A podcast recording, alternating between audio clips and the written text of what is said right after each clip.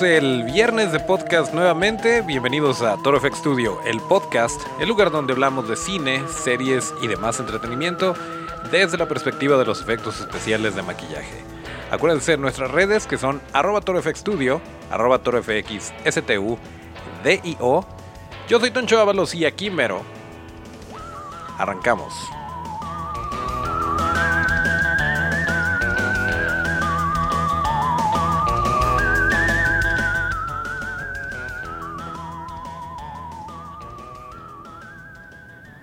Pues así es, podría sentirse como que esta semana tuvimos doble podcast eh, o triple en este caso, por aquello de que estuvimos el lunes con el que no se había alcanzado a subir y luego el martes con el martes de podcast y ahora el de hoy. Pero para que vean lo consentidos que los tenemos y lo mucho que nos preocupamos por traerles a ustedes toda esta información eh, con, con este pequeño giro que le damos en este bonito lugar que es el podcast de Toro Studio.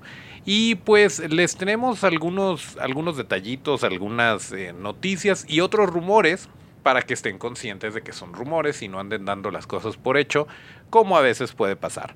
Pero bueno, eh, en esta ocasión eh, vamos empezando con lo que vendría siendo Chernobyl. Ya les dijimos que esta serie vale muchísimo la pena, que solo son cinco capítulos que pueden terminar de una manera bastante rápida, pero eh, pues ya terminó, ya fueron los cinco capítulos. Y pues la verdad, si tienen oportunidad, vale muchísimo la pena que se den la vuelta. Pero bueno, nosotros la acabamos de terminar y todavía traemos toda la emoción eh, a flor de piel. Y también, bueno, vimos por ahí un, artículo con Daniel Parker, que es eh, el jefe o la cabeza del equipo de, maquillistas. Ya les habíamos dicho que esta serie, además de ser un drama excelente basado en la vida real, de tener excelentes actuaciones, eh, pues tiene un trabajo de efectos de maquillaje increíbles.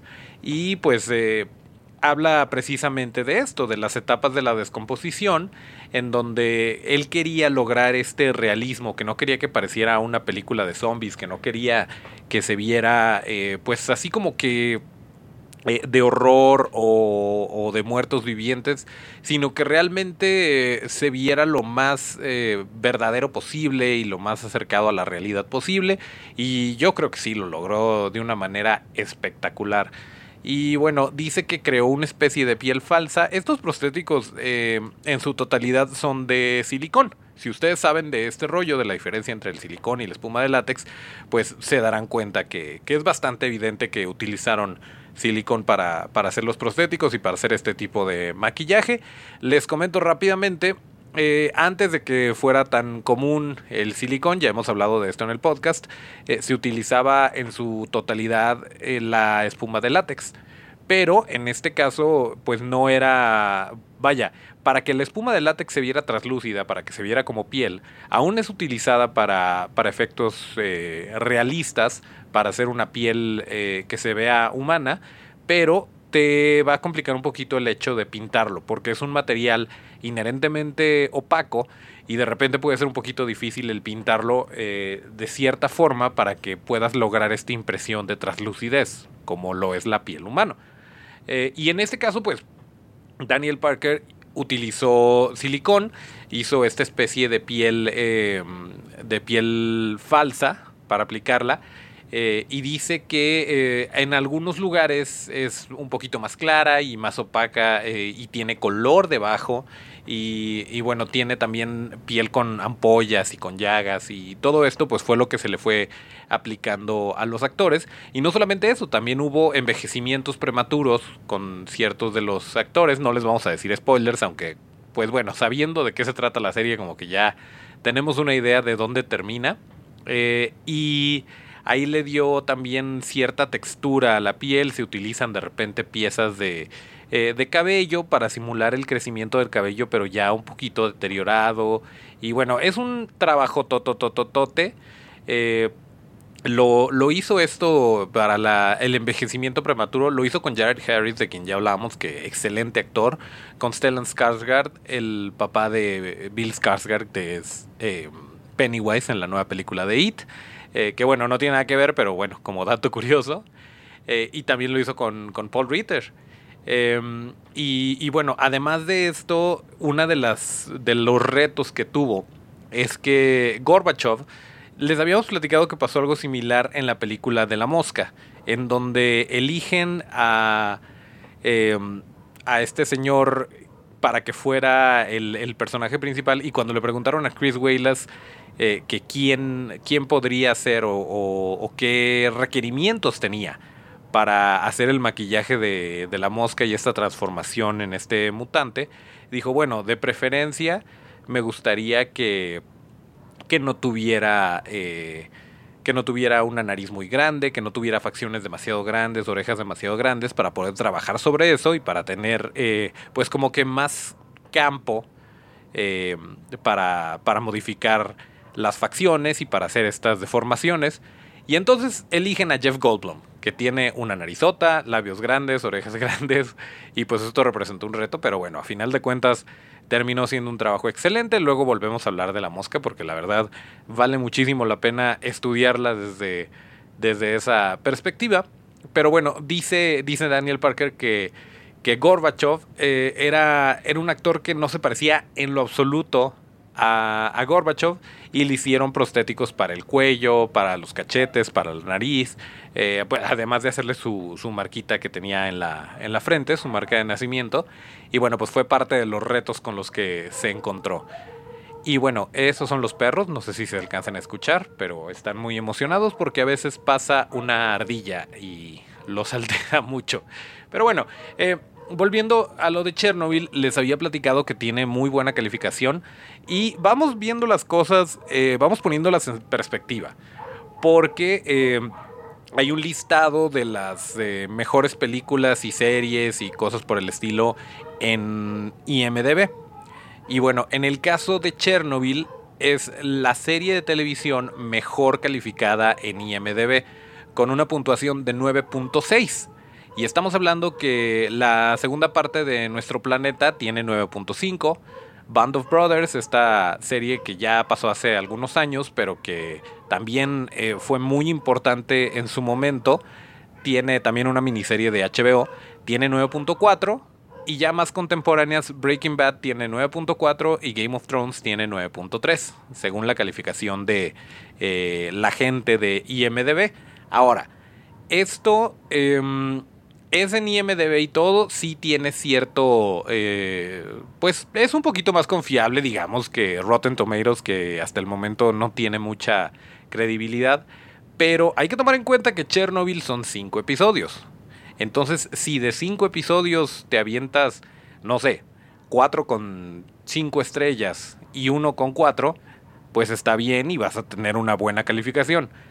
Pero, eh, pues hablando, por ejemplo, de Breaking Bad, que tenga 9.4 con todas las temporadas que son y con todos los capítulos que son, eh, pues sí, sí como que la tienen más difícil y como que te, te, deja claro que es una serie que vale muchísimo la pena. No estoy diciendo que Chernobyl no valga la pena, pero de repente, eh, pues obviamente ciertos portales de noticias están anunciando que Chernobyl es la serie mejor calificada de todos los tiempos y bueno, no, no va tanto por ahí. Es una buena serie, son cinco capítulos que vale la pena echarle la vuelta, pero no necesariamente son eh, pues como que el, el alfa y el omega de las series. Pero bueno, eso fue Chernobyl, nos gustó mucho la verdad, no creo que vayan a sacar secuela. Ojalá y no, porque tendría que ser basada en la vida real y pues no queremos que pase algo así. Pero sí está muy, muy padre. Y otra serie que tuvimos la oportunidad de ver, que también tiene muy pocos capítulos y que ya, ya la, la estrenaron el... Me parece que fue este martes o miércoles. Y pues la tuvimos que ver completa porque bueno, nada más eran tres capítulos de un poquito más de una hora. Estoy hablando de Black Mirror. Black Mirror está dividiendo mucho a la gente porque, y sí los entiendo, hay muchos fans de, Black Mirror, esta serie original de Netflix, que ya lleva varias temporadas y que tuvo también esa mini película interactiva que fue Bandersnatch. Eh, y muchas veces los fans, este, pues, se quedaban, yo incluyéndome, terminas de repente asqueado de la sociedad y de la tecnología y tiene estos giros al final que se van por un lado donde no lo esperas y que se agradece muchísimo y es parte de lo que hace muy buena esta serie. Eh, pero, pero bueno, a final de cuentas, pues sí, invita a la reflexión y, y que si no nos cuidamos, pues para allá es para donde vamos, eh, situaciones de repente catastróficas relacionadas con la tecnología y con muy buenas actuaciones, con muy buenos efectos en algunas de que lo requieren. está muy padre esta serie y mucha gente que ya estaba muy clavada con esto y que, le gustaba mucho, dice que fue la peor, que fue la peor temporada, que se quedaron totalmente, eh, totalmente decepcionados de lo que mostró Netflix con, con esta temporada de Black Mirror. Y yo en lo personal pienso que si se ve como un material audiovisual normal, si lo vemos como, como una serie y no nos ponemos a pensar en lo anterior, en las otras eh, temporadas de Black Mirror, yo creo que está bien, que se puede apreciar, tiene cosas muy interesantes. Vamos a hablar de los tres episodios sin spoilers para que se animen si es que no la han visto, o a lo mejor si no les gustó, que, que tal vez se echen la vuelta y lo vean de, de, otra manera, tal vez en un mes, no sé, este, no sé qué decirles, la verdad. Yo entiendo, entiendo que no estén muy satisfechos con, con este aspecto de los, los giros al final, que sí los hay, pero no son iguales. Digamos que esta serie está un poquito más aterrizada, no lo sé, e, esta temporada, perdón. No sé por dónde, por dónde vaya la inconformidad. Yo en lo personal quedé muy satisfecho, eh, me gustó, me gustó mucho y curiosamente me gustó más el capítulo que al que le fue peor, al que le fue peor con los fans. Eh, pero bueno, vamos empezando. Son tres capítulos. El primero se llama Striking Vipers. Y este es el título de un videojuego. Y en, esta, en este episodio, por cierto, salen eh, dos Vengadores y, un, eh, un actor de DC y de los Power Rangers. Sale Anthony Mackie, a quien conocemos como Falcon en las películas de, de los Vengadores y del Capitán América. Sale Pom Clementiev, que es eh, Mantis en las películas de Guardianes de la Galaxia y que también salió en Endgame y tenemos, y también en, eh, Infinity War.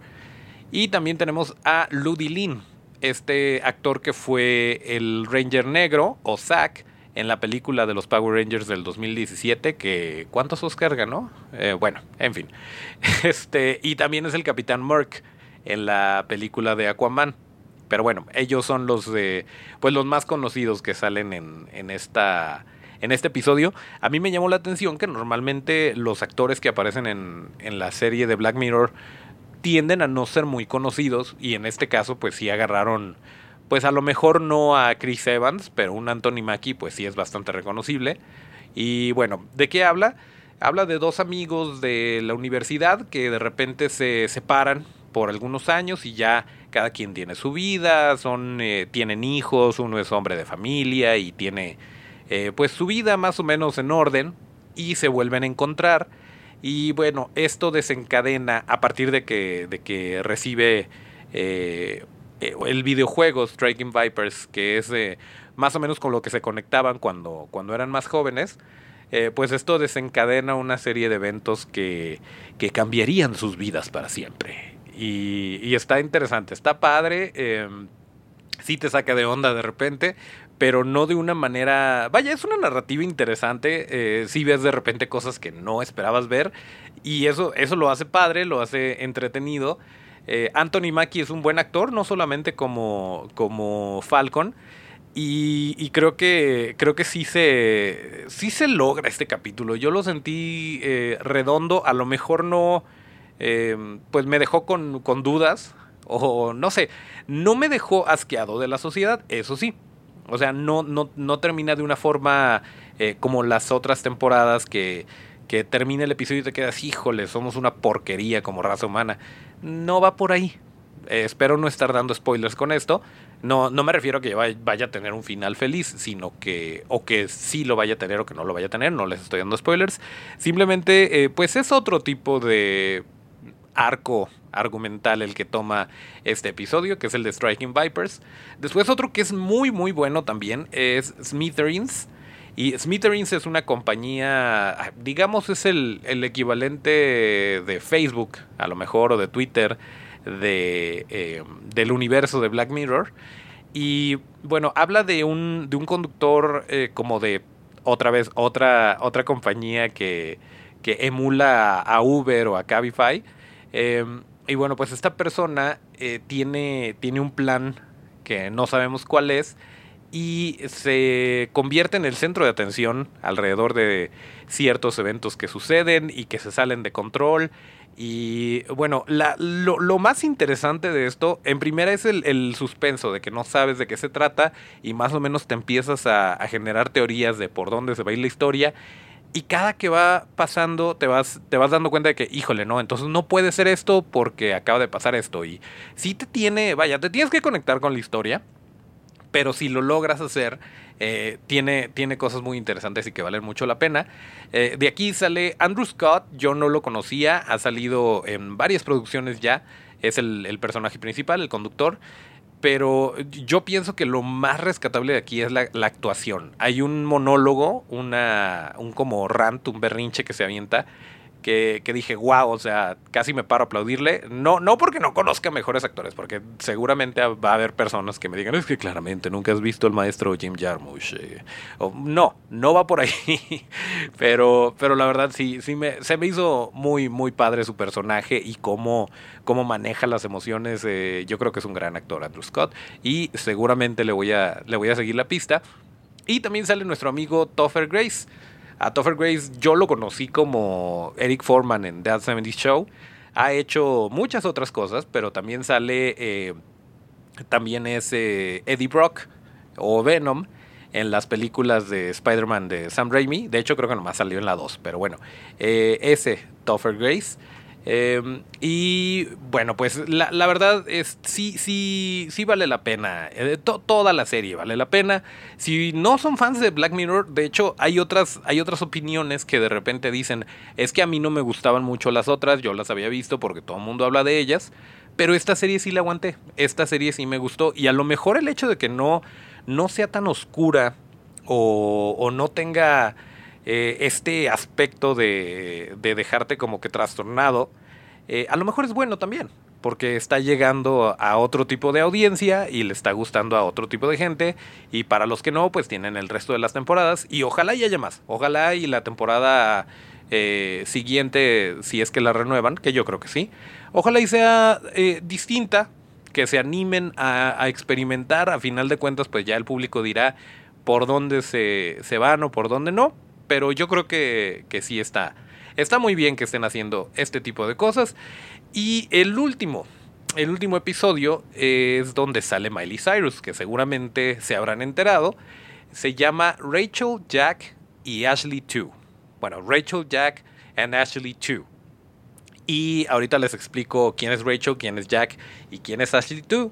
Pero eh, bueno, según la, la sinopsis, una joven adolescente eh, ansía conectarse con su estrella de pop favorita y resulta que su existencia no es tan bonita y tan rosita como aparenta ser. Y bueno, pues les explico más o menos sin darles spoilers. Sí, efectivamente, esta niña eh, está es muy fan de, Ashley O, que es el personaje que interpreta Miley Cyrus, que es una estrella de pop. Y pues obviamente es Miley Cyrus interpretándose a sí misma en los años de Hannah Montana. Pero eh, bueno, ella acaba de sacar una, una muñequita que es Ashley 2, que es como una Alexa, pero que se mueve y todo y tiene eh, pues las canciones y toda la personalidad de, de Ashley O y, pues puede interactuar contigo y te da consejos de belleza y cosas así. Entonces, eh, muy bonita, por cierto, muy, muy bonito el diseño. Eh, yo quiero una para, nomás para tenerla como prop. y, y, bueno, el caso es que, eh, pues a partir de ahí, para no decirles qué onda, nos damos cuenta de, muchas cosas raras que están pasando y hace una, alusión perfecta al mundo de la música y a cómo se controla y, a cómo funciona el mundo alrededor de una estrella pop y todas las cabezas y todas las, las personas involucradas y los intereses de por medio. Y bueno, está, está bastante divertido el capítulo, no, no es, de vaya, no, no es la mejor, eh, el mejor capítulo, no te va a mostrar algo que a lo mejor no hayas visto, pero con las herramientas que tiene creo que está muy bien hecho. Miley Cyrus, recordemos que eh, es buena actriz, o al menos eh, era actriz ya, pues no es como que, ay, vamos a agarrar a esta chica que, que canta y que es estrella pop y vamos a ponerla como, como la personaje, como la estrella de pop. Miley Cyrus ya llevaba rato actuando y creo, a mí sí me sorprendió, porque, porque creo que lo hace muy bien se está interpretando ella misma realmente, pero sí tiene ciertos cambios y sí tiene ciertos momentos en los que le compras la, el sentimiento que está tratando de, demostrar em, y creo que esto también, pues también se agradece mucho. aparte, en lo personal me cae muy bien Miley Cyrus, eh, ahora que, que, está así como que loquilla y todo. Eh, y que ya como que tomó las riendas de su vida y dice yo voy a hacer las cosas eh, como a mí me gustan. Creo que muy bien por, por esa muchachita. Y bueno, ¿por qué generó controversia? ¿Por qué está en boca de todos este episodio de, Black Mirror? Porque el creador, Charlie Brooker, em, escribió, bueno, reescribió, reversionó canciones de Nine Inch Nails para que las cantara Ashley O, para que las cantara Miley Cyrus. Entonces, eh, en particular, el, éxito que, suena durante todo el episodio, porque hay varias otras, es eh, em, Head Like a Hole de Nine Inch Nails, eh, pero con la letra modificada para que en vez de ser una, pues una canción que realmente se, es contestataria y es de rebelión y, cosas por el estilo, en, en, la versión de, de, Charlie Brooker y la que canta Miley Cyrus, es eh, pues súper rosita, súper feliz, eh, empoderadora, es eh, así como que de súper buena vibra y de, y de echarle ganas y cosas así, pero está padrísimo, está súper súper interesante lo que hizo. Pero bueno, el señor se puso a escribir su guion y a, a cambiar las letras y todo. Y obviamente pues tuvo que tener la bendición de Trent Reznor, a quien contactó por email y le dijo Trent Reznor, ¿sabes qué? mándame el guion, y, platicamos. Vio el guion, le pareció muy interesante, muy chistoso el, ver sus letras, pero eh, o su canción con otras palabras. Y dijo, va, les dio su bendición, les dio permiso de utilizarlo. Y durante la preproducción, eh, Charlie Brooker decía, híjole, pues estaría súper chido tener a, Miley Cyrus para que interpretara a, a Ashley O. Y resulta que Miley Cyrus era fan del show y pasó lo mismo. Le mandaron el guion y dijo, sí, yo le entro. Y pues así fue como, así fue como se realizó este episodio. Aquí también vemos a, Madison Davenport, quien es eh, Kate Fuller en la serie de Dusk Till Dawn. Ella es Jack, es eh, la hermana de, esta chica. Eh, y la, la niña Rachel es Angry Rice, que tuvo por ahí un pequeño papel en, eh, como Betty en la película de Spider-Man eh, Lejos de Casa. Y de hecho, perdón, Spider-Man de Regreso a Casa. Sí, Spider-Man de Regreso a Casa, que fue la, que ya vimos todos. Y va a salir en la, en la siguiente de Spider-Man, entonces al parecer sí le van a dar un poquito más de eh, tiempo en cámara tal vez a este personaje de Betty. Aunque se rumoraba por ahí que que, o más bien opinaban los fans que ella hubiera sido una muy buena eh, Gwen Stacy, pero bueno, no es tan importante o no va a tener un papel tan grande dentro del universo de Spider-Man, pero eh, pues ella es la, la, chica principal, la que está súper obsesionada con, con Ashley O y a raíz de la cual eh, suceden todas estas cosas. Pero volviendo a Nine Inch Nails, eh, pues sí hay mucha gente diciendo, es que como se atreven, destruyeron la, canción o ya se vendió Nine Inch Nails, no sé qué les pasa.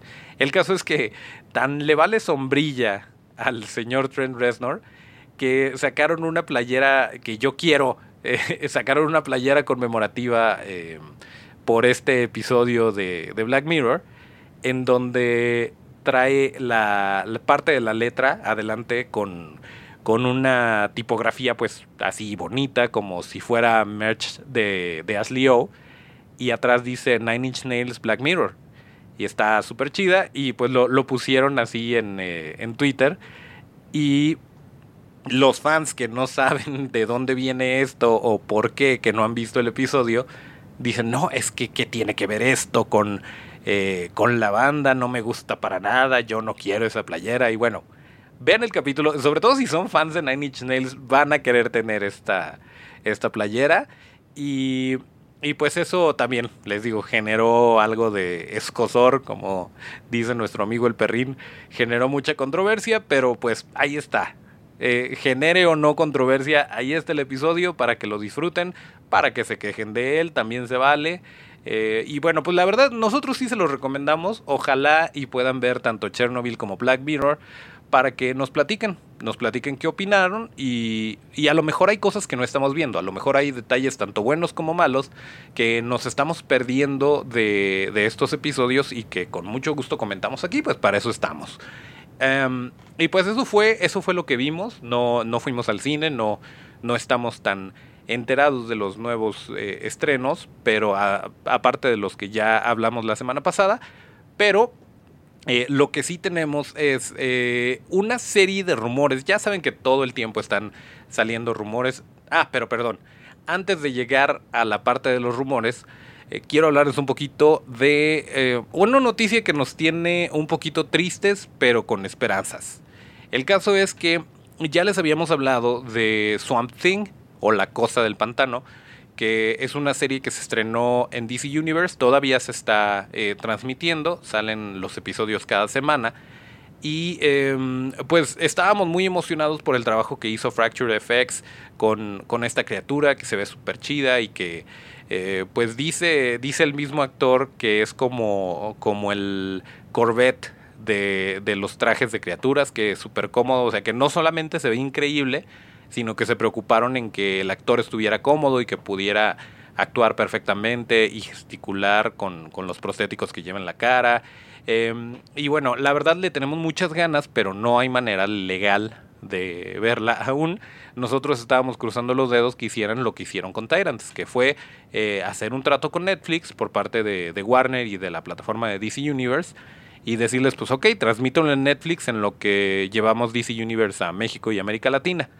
Pero la noticia de esta semana es que aún con, un episodio estrenado hasta el momento, dijeron, ¿saben qué? Eh, ya, la vamos a cancelar. Ya no va a haber más Swamp Thing, eh, olvídense de esto, ya no va a haber temporada 2, eh, ya vayan, vayan buscando trabajo en otro lado. Y, pues eso nos, nos, tiene un poquito tristes porque pues obviamente nosotros queríamos verlo y es menos probable, ahora que está así, es menos probable que nos vayan a dar, eh, que, que, la vayan a transmitir en Netflix, ojalá y sí. Pero eh, resulta que estaban hablando, se estaba rumorando que eran diferencias creativas, que eran problemas eh, con la producción y cosas por el estilo. Y según nuestra investigación, lo más lógico, lo más, lo que más tiene sentido del por qué cancelaron la, serie son dos cosas en particular. Una, que originalmente, ustedes saben que cuando, cuando filmas en ciertos lugares, cuando em, las producciones de, series y de películas van a, ciertas, eh, a, ciertos estados, no solamente en Estados Unidos, en el mundo, eh, tienen ciertos incentivos fiscales para atraer, eh, pues generar empleos y cosas así que dicen, si tú grabas, digamos, en Guadalajara, yo te voy a dar un incentivo fiscal de tanto y te voy a facilitar esto y esto y esto. Y, y bueno, si, si tú haces esto, nada más yo te voy a pedir que me contrates, no sé, eh, al menos el 20% de tu staff tiene que ser contratado aquí en Guadalajara, por darles un ejemplo. Entonces, cuando inició la producción de La Cosa del Pantano, de Swamp Thing, Originalmente eh, había, habían estipulado en Carolina del Norte, que es donde se grabó, que iba a haber un incentivo fiscal de 80 millones de dólares. Y dijo Warner, vámonos para allá, sí, sin problemas, donde le firmo, vamos a aventar los 13 capítulos y de aquí para adelante, todo lo que salga lo vamos a hacer, amamos Carolina del Norte, que se arme. Y resulta que se dieron cuenta que era un error, que no eran 80 millones de dólares, y bueno, total que a la hora de hacer las correcciones, ya sacando cuentas, esto les iba a costar 40 millones de dólares a la producción, según lo que habían estimado, según sus, eh, sus eh, pronósticos del presupuesto y todo esto. Dijeron, ¿saben qué? Eh, pues ya estamos aquí. Íbamos a grabar tres episodios, vamos a quitar los últimos tres, o sea, vamos a tener que eh, acomodar todo esto en 10 episodios, que fue lo que, lo que dijo Brent Baker. Eh, nuestro amigo personal Brent Baker, por cierto, trabaja en Fracture FX y, fue gran parte del equipo que se encargó de, de, hacer a esta, a esta criatura, de traerla a la pantalla y él pues como que lo veía venir desde que cortaron los últimos tres episodios y está muy triste por, por esto que pasó. Pero bueno, el caso es, eh, de hecho dice él que como fan está muy satisfecho, eh, que, está muy orgulloso de lo que hizo el equipo y que él siempre había querido trabajar en algo así porque es muy fan de La Cosa del Pantano y que pues eh, el haberlo hecho es un muy bonito recuerdo, pero que está triste porque esta serie iba a seguir por la ruta de Alan Moore. Recordemos que, que Swamp Thing ha sido, eh, pues ha corrido a cargo de varios, eh, tanto escritores como artistas durante los años, y pues cada quien le da como que su toque particular, y en este caso iba a ser más o menos por el, por el rumbo que le dio Alan Moore. Pero bueno, volviendo a, las razones, eh, el caso es que recortan el, presupuesto, eh, perdón, sí, pues se le recorta el presupuesto representando incluso a lo mejor pérdida. Y, de 13 capítulos dicen nada más vamos a hacer 10. Y, em, y bueno, se dan cuenta los de Warner que la plataforma de DC Universe no está teniendo a lo mejor el empuje, el alcance que ellos esperaban. Y entonces eh, yo me imagino tienen ciertas juntas los ejecutivos y dicen, bueno, pues saben qué, vamos a cortar esto porque a lo mejor estamos abarcando demasiado, a lo mejor eh, pronosticamos muy optimistamente y tenemos que poner los frenos por un momento. Esto no quiere decir que alguna otra compañía, que alguna otra distribuidora pueda comprar los derechos y aventarse la temporada 2 por su parte, pero eh, pues hasta el momento eso es lo que sabemos, eso es lo que está sobre la mesa, que Something por lo pronto no va a tener temporada 2. Y en el peor de los casos, lo único que vamos a tener van a ser a tener, van a ser esos 10 episodios. Ojalá y no sea así, ojalá y haya más y sobre todo ojalá y aunque sea estos 10 episodios nos los manden a, México y América Latina para poder ver el trabajo de, Fracture FX. Y eh, por último, vamos pasando por lo que podremos llamar la ronda rápida de rumores y realidades de Torfex Studio. Eh, hay ciertas notas por ahí y a nosotros nos gusta mucho informarnos, pero de cosas que realmente están confirmadas y que van a suceder o que al menos hay cierta verdad detrás. Y de repente nos, eh, nos entristece mucho que se estén tomando como hechos cosas que en realidad son rumores. Entonces, dicho lo anterior, em, hay. Es, el primero sí está bien chistoso, porque resulta que eh, les, voy a, les voy a dar el título que va a haber Capitana Azokatano. O sea, ¿de qué, ¿de qué se trata esto? Resulta que Ashley Eckstein, eh, quien hace el doblaje de Azokatano en el universo de Star Wars, si no saben quién es, pues eh, está en Star Wars. Em, se vio con Brie Larson en, en, esta, en este evento de Star Wars Galaxy Edge, este super parque del que ya les hemos hablado y que nos morimos de ganas por ir. Se vieron ahí porque cuando, cuando abrieron el parque invitaron a, pues obviamente a, Harrison Ford, a Mark Hamill, eh, a toda la gente, a George Lucas, toda la gente involucrada de una manera u otra con Star Wars y varios invitados especiales. Eh, que por cierto, estamos muy tristes, al igual que nuestro amigo personal Kirk Thatcher, porque a él no lo invitaron y estuvo compartiendo por ahí imágenes de, cómo trabajó en el, en el pit, eh, perdón, en la cueva, ¿cómo se puede llamar el Sarlacc Pit?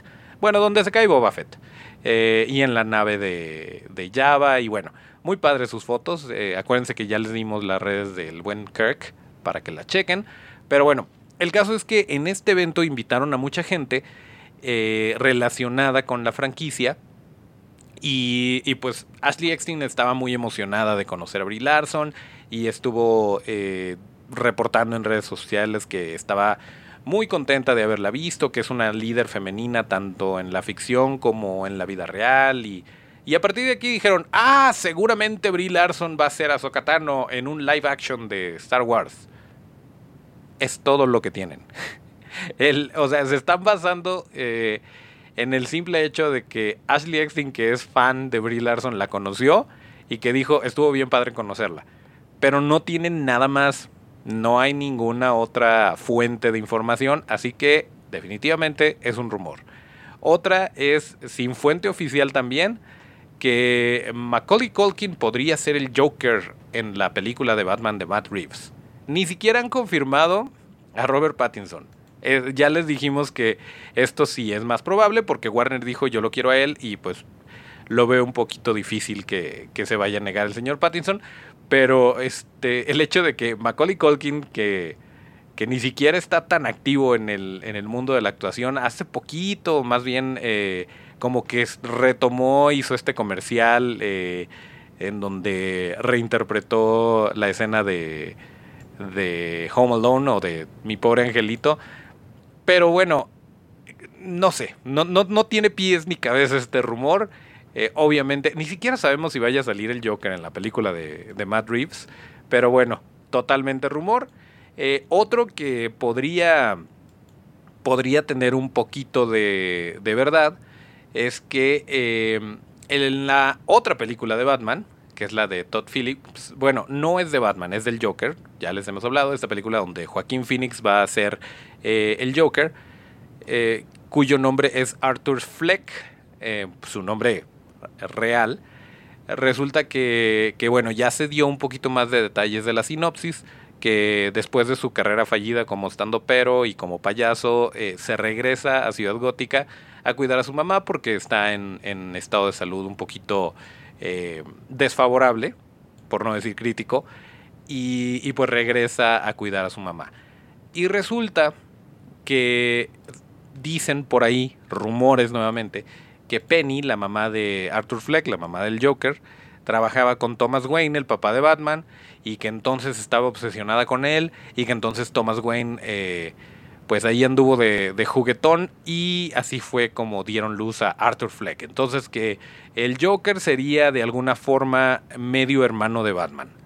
Ese es otro rumor, no lo tenemos, eh, no lo tenemos eh, confirmado entonces, además, bueno, eh, está padre, está padre esto de sacar teorías, pero pues tranquilos, ¿por qué no nos esperamos a que se estrene la película? Y, pues ya, vemos si teníamos razón. Pero bueno, eso de estar replicando las notas y de estarlas reportando como verdad, pues no están padres. Nosotros se las dejamos sobre la mesa para que sean parte de este juego, para que se diviertan eh, suponiendo, pero que no lo vayamos a tomar como, como una noticia oficial, como una noticia verdadera, porque hasta el momento no lo es. Y pues bueno, parece que esta vez, parece que en esta ocasión, acuérdense que el, episodio anterior tuvimos un problemita por ahí eh, en donde creíamos que se estaba grabando el video. Si ustedes nos están escuchando solamente, eh, en primer lugar, gracias. Y en segundo, pues seguramente eh, no están enterados que en YouTube los primeros capítulos los subíamos con una imagen y el audio por, por si lo querían poner por ahí y estarnos escuchando. Pero ahora pues estamos grabando también porque si de todas formas estamos subiendo a YouTube, pues qué más da que ponernos ahí el, eh, la camarita que nos esté grabando mientras estamos eh, haciendo el podcast. Pero em, pues el episodio anterior no, por alguna razón le dimos grabar y no grabó. Y parece que en esta ocasión sí está, sí está grabando, entonces eh, pues eso nos da gusto que esté pasando. Em, así que si quieren ver, si quieren, eh, si quieren suscribirse al canal de YouTube, se los vamos a agradecer también, porque eh, pues vamos a estar subiendo no solamente el podcast, sino varias cosillas interesantes por ahí. Así que pues vamos terminando este podcast nuevamente, gracias. Y vamos a ver si esto funciona, porque de repente también nos falla el detallito del audio. Ya le estamos agarrando la onda, pero de repente falla. A ver.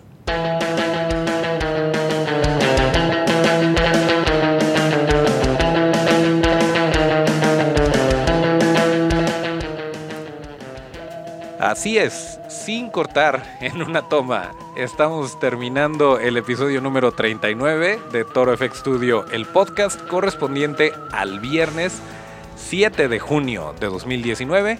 Eh, acuérdense que para seguir la conversación hay que seguirnos en todas nuestras redes que están como arroba torofxstudio, arroba torofxstu, D-I-O. Yo soy Toncho Ábalos y mis redes son arroba Toncho Ábalos con T. Nos escuchamos el próximo martes de podcast y hasta el próximo llamado.